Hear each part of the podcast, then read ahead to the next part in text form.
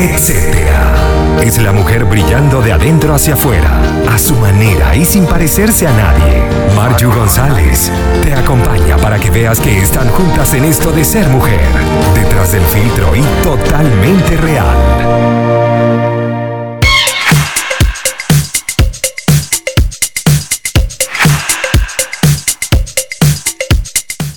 Feliz tarde a toda mi gente hermosa que ya se conecta acá a la revista, etcétera, hasta las 5 de la tarde acompañándote con entretenimiento, música, conversaciones. Hoy tenemos una entrevista maravillosa de la cual vamos a aprender muchísimo. Aprendo yo, aprenden todos ustedes con nosotros. Así que le damos la bienvenida al programa número 42 de estas mujeres que brillan de adentro hacia afuera y que no, no queremos estar mm, como que criticándonos o diciéndonos, simplemente aprendiendo, quitándonos todo lo malo y aprendiendo todo lo mejor porque somos seguras, fuertes y somos ese gran etcétera que nos hace únicas. Así que el equipo que va a estar contigo acompañándote en la dirección de la estación Maylin Naveda, en la musicalización y dirección técnica también nos acompaña ella, en la producción y locución de este espacio, esta servidora Marju González y como siempre les recuerdo para que aquellos que de repente nos están visitando a través de la www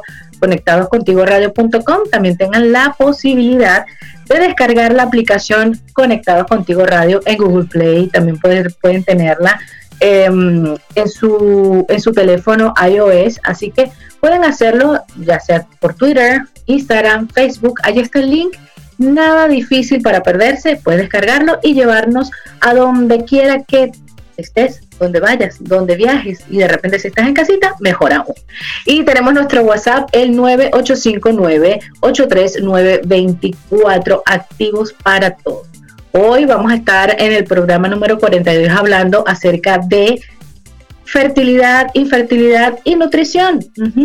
Porque es que elegir alimentos sanos y variados que aportan los nutrientes necesarios sin alterar el equilibrio hormonal es una de las claves propias de la fertilidad y es que las causas de la infertilidad pueden ser muchísimas, pueden ser súper variadas. Se han identificado diversos factores relacionados con el estilo de vida que aumentan la probabilidad de padecerla. Y es que principalmente una de ellas, y es lo que dicen, que todavía no estamos con la experta, pero es lo que dicen que es la edad, la alimentación, el estrés oxidativo, los contaminantes ambientales, las variaciones de peso corporal y el consumo habitual de tabaco, alcohol y café. Hoy tenemos de invitada una dietista que, bueno, yo les voy a contar, la conocí precisamente por la persona que me instruyó en el tema editorial de esta revista y me la recomiendo muchísimo. Es española, es Charo Claret. Ella es, es, especialista en fertilidad, nutrición, salud hormonal y ella habla acerca de su propia experiencia. Vamos a hacer una pausa musical y al regreso la vamos a tener con nosotros para conversar acerca de la infertilidad y la nutrición. Seguimos en la revista Etcétera hasta las 5 de la tarde acompañándote con buena música, en entretenimiento y ahora una excelente conversación porque como le habíamos dicho anteriormente, vamos a conversar precisamente con Charo Claret, ella es dietista, eh, es especialista en el tema de fertilidad, nutrición, salud hormonal y lo que me encanta de ella, bueno, española, ella está allá de noche, nosotros acá de tarde, pero vamos a disfrutar de una buena charla. Me encanta, Charo, que estés con nosotros, te doy la bienvenida acá a la revista, etcétera.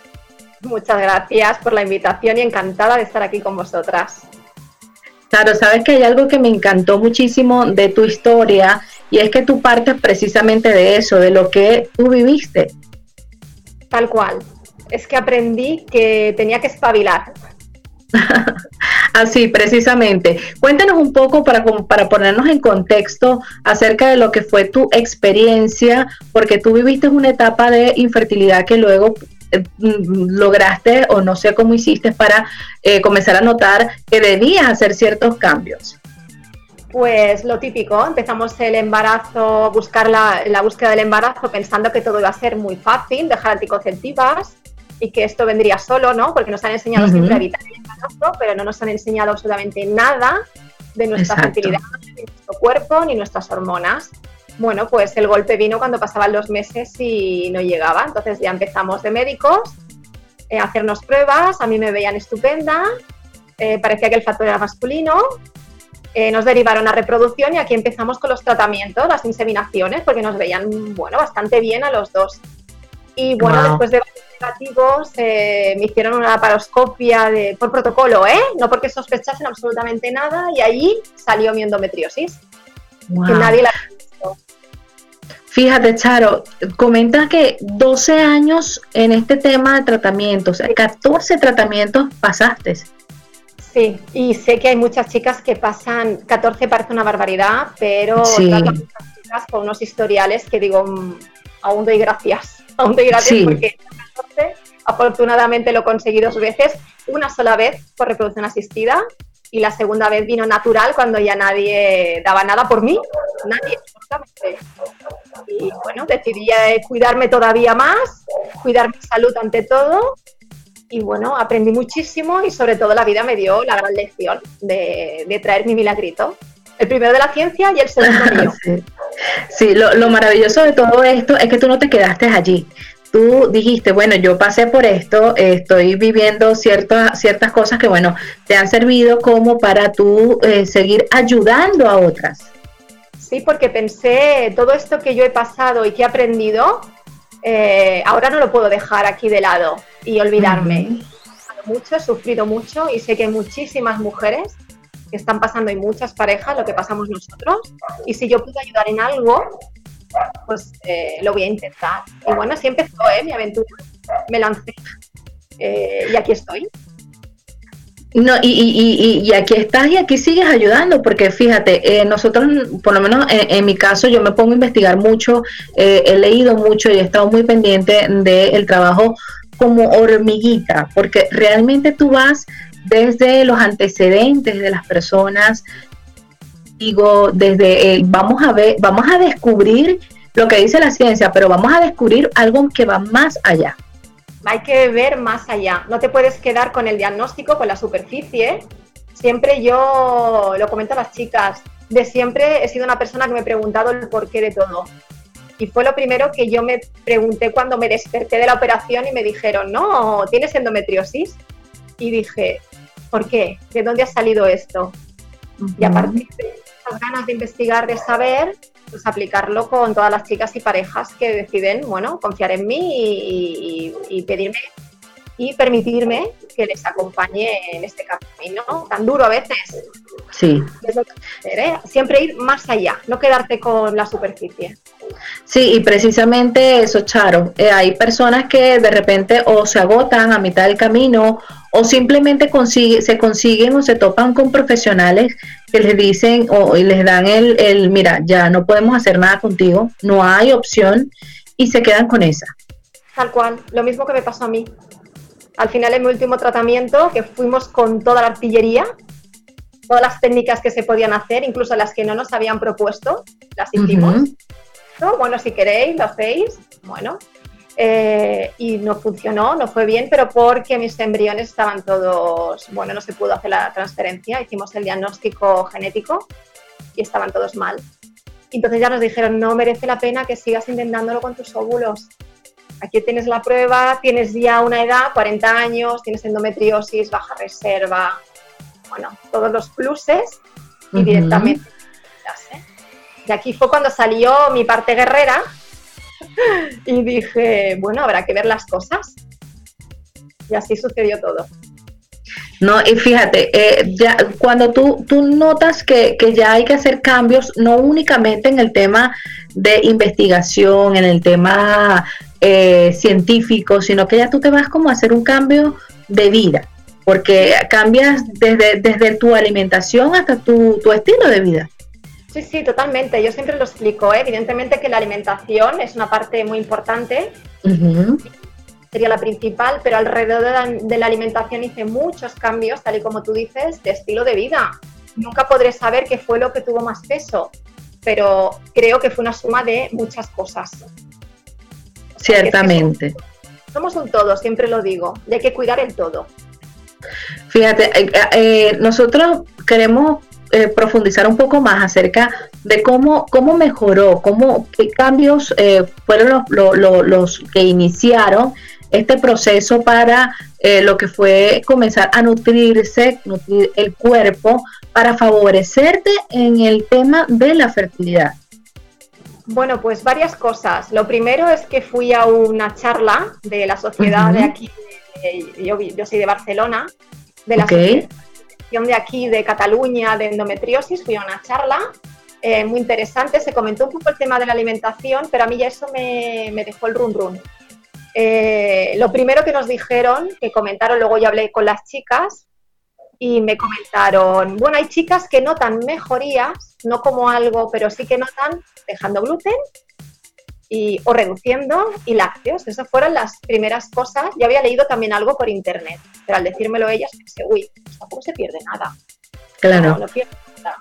Y pensé, no solamente esa fue la base, este fue el principio de todo. Y a partir de aquí también pensé mucho en, en mi familia, en mi abuela, mi bisabuela, que no habían tenido problemas de fertilidad, la alimentación que ellas llevaban, el estilo de vida que llevaban. Y busqué llevar una alimentación lo más acorde o, más natural, evitando sobre todo procesados, bueno, todo lo que sé que es, que es moderno de ahora y que todos sabemos que no, no nos hace daño, pero aún así caemos, ¿no? Eso. Bueno, y, es que es importante, tú fuiste eh, conociendo eh, esos tips que, que, te iban dando referente al tema de la alimentación y la fertilidad, pero Charo, vamos a hacer un corte musical y en la próxima parte vamos a, profundizar un poco acerca de este tema y cuáles son las recomendaciones que, que, podemos, que tú nos puedes dar desde tu vivencia, desde, desde tu conocimiento con respecto a esos cambios básicos que hay que implementar, que se deben implementar para tener cuidado de nosotros y potenciar la fertilidad. Vamos a, una pausa y ya regresamos. Seguimos acá en la revista, etcétera, seguimos conversando con Charo Claret. Ella es infértil y madre. Es su, su nombre en Instagram y bueno, dietista, eh, especialista en temas de fertilidad, nutrición, salud hormonal, además de haber vivido 12 años y 14 tratamientos con todo un historial que realmente le han tenido en cuenta para poder ella hablar con propiedad acerca de los cambios de alimentación que pueden potenciar la fertilidad. Y por eso, Charo, me gustaría que em, nos, nos recomendaras cómo, cómo hacer ese, ese cambio, cómo iniciar. Pues mira, tal y como comentábamos antes, sin duda la base para mí fue el tema del gluten y los lácteos. Yo no sabía primero eh, que el gluten, los cereales que consumimos hoy en día no tienen nada, nada que ver mm, de antes de un siglo, ¿eh? porque a raíz de la Segunda Guerra Mundial se produjeron unos cambios brutales ¿eh? que ya, ya habían empezado a ocurrir hacía unos años antes, pero que no tiene nada que ver. Están, y además llenos de pesticidas, de fertilizantes, de, tóxicos por todos lados. El tema de los lácteos igual. Eh, en muchos sitios leía ¿no? que el ser humano era éramos el único animal que seguía consumiendo leche cuando ya no éramos bebés Sí, lo he leído. No hay ningún otro animal que lo haga. Pensé, pues tiene su sentido, ¿no? Y los lácteos, bueno, tienen, son interesantes, tienen ciertos nutrientes, pero no quiere decir que sean indispensables. Dije, bueno, pues no, no, no pierdo nada por intentar eliminarlos. Al principio fue muy estricta, ¿eh? que conste, yo me, yo me tomo las cosas muy en serio y dije, bueno, pues lo voy a hacer. Y estuve varios meses que fue muy, fue muy duro compaginar tu vida personal, eh, familiar, amigos, eh, sin tomar ni lácteos ni gluten. Pero bueno, lo conseguí. Y luego cuando fui notando mejorías, pues claro, fui bajando, ya no fui tan estricta, pero nunca, ni mucho menos, he vuelto a mi consumo de antes, eh, ni la mitad de lo que yo consumía. Esa fue la base. Mm, eh, ¿Qué empecé a hacer? Introducir cereales que eran sin gluten, evidentemente. sobre todo el tema de yo soy muy golosa, soy muy golosa, y eso sí. lo perdí, pero yo he sido siempre muy golosa. Em, introducir mucho más verduras, acordarme de mi casa, de mi madre, eh, cómo ella siempre ha cocinado. Cuando te independizas, ¿verdad? Te olvidas un poquito de, la cocina de casa y empiezas a guiarte por y em, empecé a acordarme mucho, en mi casa se comía mucho pescado, bueno, mucha mezcla, mucha verdura, fruta también, somos fruteros, o sea, sobre todo volver a lo tradicional, sin, pero sin abusar, que todo fuese muy variado. no comer siempre la misma verdura, intentar tener todos los colores, las verdes, las rojas, las naranjas, variedad, es lo importante. Claro, porque, porque precisamente de esa falta de variedad de lo que la gente a veces eh, le hace como que dejar todo de nuevo, no, eh, estar comiendo siempre lo mismo, no buscan como que formas y maneras de, de variar en, su, en sus platos. Nada es por sí mismo como la moda esta de los superalimentos. Ajá. Muchos alimentos muy interesantes, pero eso no significa que dejemos de comer otras cosas que además en nuestra dieta tradicional de nuestra zona, de donde seamos, eh, estemos acostumbrados a comer. Es que ya no solo por tema genética, nuestra microbiota está adaptada a esa alimentación que llevamos generaciones tomando. O sea, no es lo mismo que yo ahora, yo ahora me traslade a Noruega. La alimentación de allí. Es que, claro, a ellos les una cosas muy bien que quizá a mí me costará adaptarme, ¿no? El exceso de ciertos clientes o falta de otros. O sea, es todo más complejo de lo, de lo que creemos, pero la base yo creo que es seguir eso, es seguir la tradición sin abusar de nada, sobre todo dándote cuenta de lo que no te sienta bien, que aunque sean alimentos que sean de nuestro día a día, puede que no estés sentando del todo bien, y a partir de ahí investigar y probar. Yo he seguido un continuo, ¿eh? He seguido un continuo. Cuando voy cambiando, yo no sigo ninguna dieta. Cuando me Eso te iba a preguntar. ¿Qué crees que es mejor? ¿La dieta paleo, la dieta tal, la dieta pascual? todas son muy interesantes, todas. Al final es la que a ti te funciona mejor. Claro. Sí. Y es ensayo y error esto, ¿eh? Sí, no, y precisamente eh, he escuchado, he tenido la oportunidad también de escuchar a muchos nutricionistas o personas que están encargadas de temas de nutrición y fitness, de ejercicios y todo esto, que básicamente tú tienes que conseguir algo con, pues, que vaya con tu estilo de vida, que vaya con lo que tú necesitas, no necesariamente lo que esté en tendencia o de moda, porque eh, hay, hay dietas que de repente eliminan ciertas cosas que son necesarias para ti. Bueno, a veces también todo esto se puede, uy, todo esto es abrir, como decimos aquí, un melón. ¿eh? Ajá. Eh, a veces no sé, es como la famosa pirámide nutricional. Bueno, y hay mucha controversia, se ha ido cambiando, hay diferentes versiones. Bueno, que la base que era los cereales, ¿no? Quizá hemos abusado durante generaciones del pan, la pasta, bueno, de los cereales en general. Eh, nuestros abuelos, bisabuelos no consumían quizá tanta, ¿no? Yo siempre pienso en mi familia que tenían campo, que tenían animales, y claro que pasaba el panadero y le dejaba el pan a mi bisabuela. Era la base de su alimentación. La base era de lo que ellos eh, no iban al supermercado, de lo que ellos sacaban de sus animales, de la matanza y de lo que cultivaban y del intercambio, ¿no? También entre los vecinos el problema no es tanto que esté o no esté, sino la usar de, las cosas. Y con eso hay que tener muchísimo cuidado. Eh, eh, el, saber proporcionar eh, lo, que, lo que uno está ingiriendo. Acordarnos que seguimos siendo animales y los animales van al supermercado y no se llenan el carro de productos envasados en plástico porque no nos damos cuenta que luego esos productos también están absorbiendo una cantidad de tóxicos de los propios plásticos, que aunque no los calientes, el tema de calentarlos ya, ya es lo peor que hay, pero poco a poco van absorbiendo y hay que evitar, evidentemente, el tema de los tóxicos. ¿eh? Eso, otro de los cambios que hice, que hemos comentado, fue eh, todo lo ecológico que podía, dentro de mis posibilidades, de las opciones que tenía en mi entorno, eh, tanto de alimentos como otros productos, no solo alimentación. Fíjate que eh, por lo menos hay personas que hacen cambios em, donde, mira, yo estoy viviendo una dieta vegana, por ejemplo, y este, comienzan a consumir y dicen, pero es que yo no veo diferencia en, lo que estoy, o sea, e, e, en, mis cambios.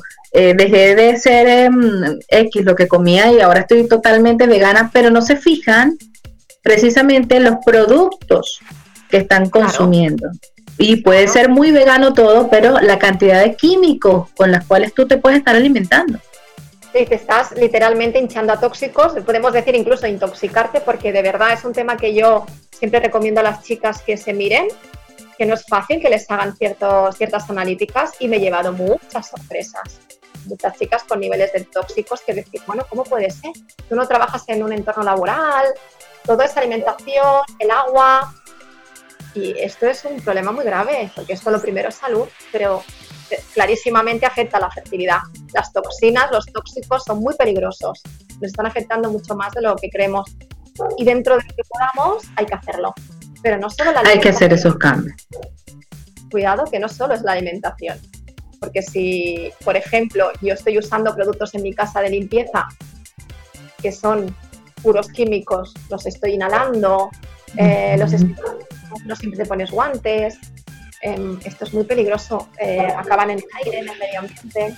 Todo esto hay que tener mucho en cuenta. Entonces, no, no, solamente es ir a la tienda de la fruta ecológica, hay que hacer pues, Y, y precisamente hablando de esos cambios, Charo, eh, nosotros vamos a hacer un corte musical y vamos a seguir conversando más adelante acerca de este, de esto, de profundizar un poco más de esta alimentación equilibrada, esta alimentación natural que actualmente es para algunos un poco compleja, para otros es totalmente necesaria. Así que no se muevan de allí, seguimos en la revista, etcétera.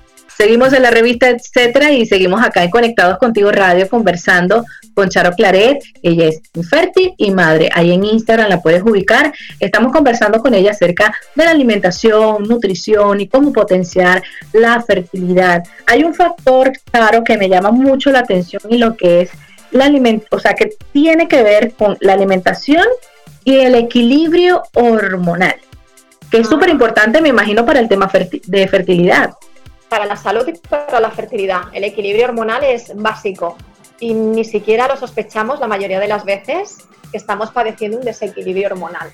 Es más, es que nos hacen analíticas y nadie le hace ni caso a lo que se ve. Pero los síntomas suelen ser bastante reveladores. Hay chicas que, que enseguida sospechas que tiene que estar pasando algo. No te hace falta ni la analítica.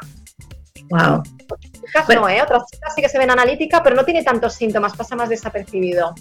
Pero sí, eso es la, clave. No, y puede ser silencioso, como tú acabas de decir. Por lo menos en mi caso, yo viví tema de ovarios poliquísticos y yo ni sabía, ni cuenta. Yo tenía años con ovarios poliquísticos y a mí nada, no, no me había pasado nunca un problema. Pero tus, la menstruación, tu ciclo menstrual, ¿era regular? No, pero yo por la misma inocencia y yo era feliz cuando no me venía, yo, uh, no me vino. y Eso es otro tema importante, ¿eh? O sea, no, no aprendemos a amar nuestra, nuestra menstruación, nuestro ciclo menstrual, porque ese es parte del hecho de que somos mujeres, que tenemos esa, eh, bueno, esa gran bendición y esa maravilla. Que Lo aprendí después. Te enseña mucho de nuestra salud. Total, total y no le damos importancia, lo vemos siempre como algo malo, ah, ya está aquí, ¿no? Y además cuando viene acompañado de dolores y tal, pues evidentemente le cogemos una manía que no podemos y no, hay que, nos está diciendo algo. Cuando tienes esos dolores, tienes síntomas varios, irregulares, reglas muy largas de muchos días, em, reglas muy abundantes, muchas señales que te está dando tu ciclo y hay que prestarle atención y decir, eh, aquí pasa algo y no todo se arregla con una pastilla anticonceptiva. ¿eh? Algo que yo he leído, Charo, ha sido que eh, la menstruación no duele y es importante que eh, se tome en cuenta eso, ¿no? No, no, no. Esto lo debió decir la primera vez un hombre, seguro, que aquí se ha leído. que la menstruación no duele, no, que lo pasen ellos, que lo pasen ellos y que nos lo cuenten. No, evidentemente. Bueno, todas nos ha pasado a las que nos duele la menstruación, que teníamos amigas, ¿no?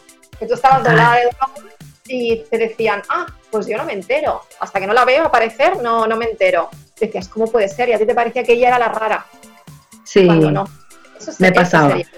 lo bueno, a mí también me pasaba. Claro, como mi madre tenía exactamente en mi casa, lo había vivido siempre con mi madre, pues todos lo vimos normal y los médicos lo normalizaban, pues te pensabas que era así es una de las grandes mentiras que nos han hecho creer a las mujeres. no tiene que doler. Si te dueles porque algo te está indicando. Importantísimo eso para tomarlo en, consideración. Entonces, cuando, cuando tomamos el alimento como medicina, eh, Charo, como, como para el equilibrio hormonal, ¿hay algunos alimentos de repente propios para ayudarnos al equilibrio hormonal? Eh, es una combinación. Es sobre todo, es más importante evitar a veces que tomar más. Quiero decir que si ahora nos ponemos a tomar ensaladas, pero mm, seguimos tomando ese postre que es un dulce, no estamos haciendo, de verdad que lo que hemos hecho con la ensalada te lo estás perdiendo por el otro lado. O sea, el tema de los azúcares, que hoy en día es uno de los grandes problemas de la alimentación actual, eh, mejor que vayas evitando todo eso, que entonces vendrá sola, la alimentación natural vendrá sola, porque cuando vas dejando procesados y todo este tipo de alimentación, la otra es que viene sola, no tienes ni que darle vueltas a la cabeza. Y además te apetece mucho más de tantas personas que no, que no es que a mí las verduras no me gustan, por ejemplo, ¿no? Eh, tienes el cerebro y el paladar habituado a unos sabores que producen mucha adicción. O sea que ese sin duda es el primer paso, ¿eh? el tema de bajar el consumo de todo lo que sea rico en azúcares. Eh, cuando los alimentos también son ricos en sal, también producen mucha adicción. ¿eh? bueno, es que fíjate, fíjate que, el, azúcar como tal, tanto como el carbohidrato, es considerado hasta una droga potente. Sí, sí, sí, ¿no? En estudios que hicieron con ratones, tal cual, ¿eh? Un estudio, me acuerdo, no sé de qué año es, que los tenían a base de, una sustancia que, eh, una droga, como es la cocaína, y a otros mm. con azúcar. Bueno, cuando les ponían a elegir, los ratones iban al azúcar. Wow. Tenían más enganche al azúcar. Hombre, eso ya te está, hombre, es, algo muy impactante, ¿no? Totalmente. Cuidado, y el azúcar está en sitios que no te esperas. Sí, ¿no? Y, ataca, eh, eh, creo que tiene que ver mucho con el tema, uno de los temas que también tiene que ver con, fertilidad y es el tema de la oxidación. Sí, tal cual. Inflamación y oxidación celular van de la mano. Eh, y el azúcar precisamente es uno de los detonantes de esta inflamación y de esta oxidación. El déficit de nutrientes, muchas personas tienen déficit nutricionales y no lo saben, no lo saben que sobre todo una alimentación densa, que decimos, ¿no? Que sea muy rica en nutrientes, variada, rica en nutrientes y sin estas, digamos, sustancias, porque el azúcar no es indispensable, ya lo tienes de los alimentos, eh, que en lugar de hacerte un bien te gusta mucho, evidentemente, y te creas adicción, pero no te está aportando absolutamente nada bueno. Pero cuesta, ¿eh? Cuesta. Cuesta. Que me lo dices a mí. poco, hombre, yo no te cuento era una mega golosa. Y muchas mujeres, uno de los síntomas premenstruales clásicos sí, es, ese. Pues eso ya te está indicando que aquí está pasando algo. Este antojo de dulce es también por este desequilibrio hormonal. O sea que muchas cosas te, te indican que está pasando algo. Y no le ah, Hay muchos alertas a los cuales tú tienes que, que de repente, a veces por, por, por verlo natural, verlo normal, eh, no le prestas atención, pero son realmente alertas del cuerpo. Totalmente, yo a las chicas siempre les pregunto, además de síntomas generales de salud, les pregunto específicamente cómo son, cómo son sus menstruaciones y más de una chica me ha dicho, nunca nadie me había preguntado cómo son mis reglas. No, no solamente preguntan, ¿cada cuántos días te vienen cuando te hacen el, el informe ¿no? de tu historia clínica? Pero no eh, si es abundante, eh, el color, si te duele, qué síntomas notas, si tienes eh, retención de líquidos, dolores de cabeza, muchos síntomas. A mí tampoco me los preguntaron nunca, pero todos. Y que son súper importantes. Importantísimos. Es que, claro, si no intentamos mejorar todo esto, eh, las cosas puede que no se solucionen con un tratamiento de fertilidad. Afortunadamente, muchas parejas, muchas chicas lo consiguen, pero también, desgraciadamente, muchas no lo consiguen yendo a la base y solucionando todos estos desequilibrios, pues evidentemente el tratamiento no irá igual de bien. Porque la medicación te la ponen a ti. Exacto. tendrás una respuesta mejor o peor a esa medicación. Eh, totalmente. Fíjate que eh, el tema de, la inseminación artificial eh, es bastante profundo, más que todo por, por el estrés por el que pasa el cuerpo eh, por el que tienen que, estarle colocando unas cantidades de químicos para que puedan, eh, eh, que si el, óvulo, no sé, no tengo mucho conocimiento de eso, he leído muy poco, pero sí sé que, es bajo mucho estrés y muchas emociones que vive la persona que pasa por eso. Yo me gustaría profundizar un poquito de eso más adelante. Charo, vamos a hacer una pausa musical y ya volvemos para que sigamos conversando más acerca de la alimentación y la fertilidad acá en la revista Etcétera. Excelente música, seguimos acá en la revista, etcétera, y bueno, conectados contigo hasta las 5 de la tarde conversando con Charo Claret y Fértil y Madre, nos está hablando acerca de tanto sus vivencias como de esas recomendaciones que necesitamos, que son importantes para potenciar la fertilidad. Y yo quisiera en esta última parte, Charo, retomar un poco, a, pesar de que ya has hecho énfasis en lo que se, se puede dejar a un lado, eh, me gustaría como, como unos cinco tips que tú me digas, bueno, yo te voy a dar cinco recomendaciones para potenciar la fertilidad a través de la nutrición. Solo de la nutrición, no es lo único, ¿eh? La nutrición es una parte. Pero te diría que una de las principales sería evitar el estrés, que eso produce desequilibrio hormonal y tu organismo se puede desequilibrar y estresar por muchos factores, no solamente el, tema emocional y descansar bien, es muy importante. Nos hemos acostumbrado ahora a dormirnos muy tarde, estamos pendientes de la tele, del móvil, de la tablet o el ordenador y no puede ser, tenemos que seguir nuestros ritmos circadianos, naturales. Eso es lo primero, volvernos lo más naturales posible. Eh, el tema de alimentación, Primero, verduras, sobre todo, tendría que ser, para mí es muy importante, intento las dos comidas principales que sean ricas en verduras. Intento algún día, no, no puede que no sea, pero eso sí que es una base. Intentar combinar tanto las verduras crudas, porque son ricas en nutrientes, cuanto se cocinan, los alimentos pierden muchos nutrientes. Pues combinar las crudas con eh, otras formas de cocinar la verdura. Em, también para mí es muy importante, además del azúcar, que ya lo hemos comentado, todos los alimentos ricos en azúcar, esto incluye alimentos como los cereales, eh, hidratos de carbono, almidones, muchas cosas que tenemos en nuestra dieta habitual y que son unas bombas de hidratos. Fíjese, nos, nos excedemos. Em, Luego ya depende de la dieta que siga cada persona, porque hay chicas que, como comentabas antes, son veganas o vegetarianas, evitan ciertos grupos de alimento. Mm, si no es el caso, que no eres ni vegana ni vegetariana, ni sigues un estilo, la variedad, incluir proteína de calidad, eso es muy importante. Eh, y una cosa que sobre todo debemos evitar nosotras, eh, que aquí hay mucha controversia porque hay estudios que demuestran una cosa, otros que otra, y al final ya no sabes muy bien a quién creer, es el tema de la soja. Sí. yo mi experiencia es que lo he visto en muchas chicas que han incrementado el consumo de soja y bueno, enseguida se ha visto en sus analíticas y síntomas. Puede que a alguna chica no le haga ese efecto, pero bueno, es un fitoestrógeno la soja, por lo menos en mi caso, no forma parte de mi alimentación tradicional. Entonces yo no soy partidaria de introducir ciertos alimentos de manera a abusar de ellos cuando no son parte de tu alimentación. Siempre con mucho respeto y mucho cuidado. Pero empezamos con lo que hemos hablado antes, las modas. Se pone de moda yogures de soja. ¿Cuál es el problema? Al final haces un consumo mucho mayor del que haría una japonesa.